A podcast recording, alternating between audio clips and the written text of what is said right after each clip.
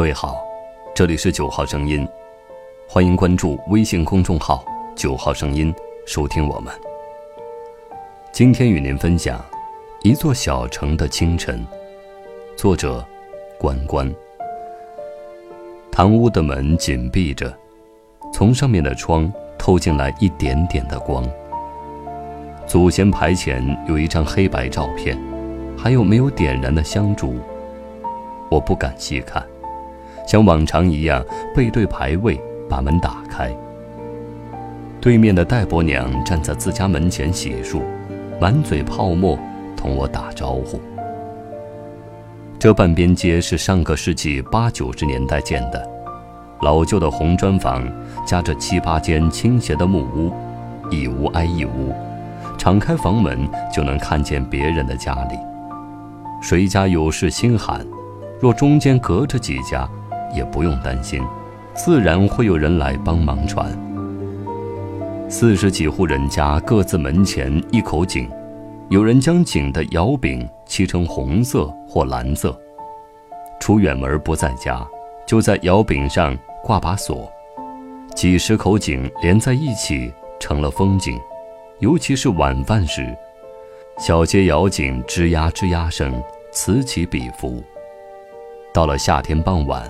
更是热闹，木盆、水桶、洗衣机搬到门前，主妇们一边舀井一边洗衣，口里还不忘跟隔壁对面的人说笑扯谈。表姐一早出了门，我像往常一样去吃粉，踏着鞋慢悠悠地从别人家路过。这个时候，小街的年轻人已经上班去了，剩下老人们。三个婆婆坐在竹椅上，背对小街看堂屋里的电视。纳鞋底的大妈朝我笑笑，露出一颗金黄黄的牙齿。她隔壁的老爹靠在门前矮椅上，轻捻着胡须在看书。叮铃铃，叮铃铃，飞来一串铃声，是卖发糕的生意人，隔三差五要到这条小街来绕一回。发糕怎么卖？中年男子从单车上跨下，支起撑脚，然后翻开盖在竹篮上的小棉被，茶杯大小的发糕，光溜溜的躺在篮子里，直冒热气。我要五个。大妈们将人和车围住，我也忍不住要了几个。卖发糕的掏出竹夹，不慌不忙地把发糕放在袋子里。对面走来一个单担的老人，扁担上倒挂着几只鸭子，嘎嘎低叫。那鸭子羽毛全黑，只颈脖一圈深绿，很大一只。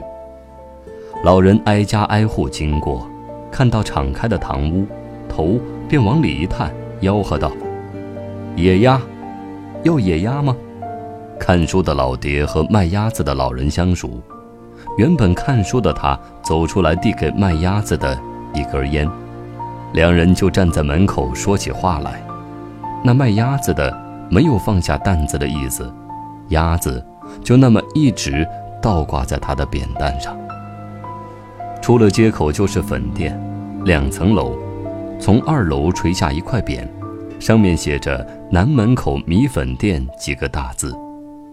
店不大，生意却很好。凡是在小城待过的人，没有不知道的。进到店里，大厅已经没了空位，一个四十来岁的堂客坐在收银台，气定神闲。他背后的墙上挂着一张主席像，左右各贴一竖条，红纸黑字，分别是“跟共产党走，听毛主席话”，下面则是“百年粉店”的粉单。我很快付了钱，领得一个油光发亮的竹牌号子，到右侧台子前等粉。前面已经站了好几个人，一律盯着厨房里看。白色灶台上三口大锅，两个师傅并排站立，一个烫粉，一个装汤加料。碗最后被递给靠台子站的女人，那女人确认了一下号牌，就把粉递给取粉的人。一会儿功夫，我手里便端着一碗热气腾腾、香气扑鼻的牛肉粉，靠窗找了个位置坐下，把臊子摁进粉里翻动几下，就吃起来。粉汤的热气扑在我脸上，湿了眼，抬头看看窗外，十月季节，轻缓徐行的南门河，浅的地方，看得见河底的沙石。两岸房屋低矮破旧，河上有桥，桥上车水马龙，担担子的、骑单车的、推板车的，来来往往。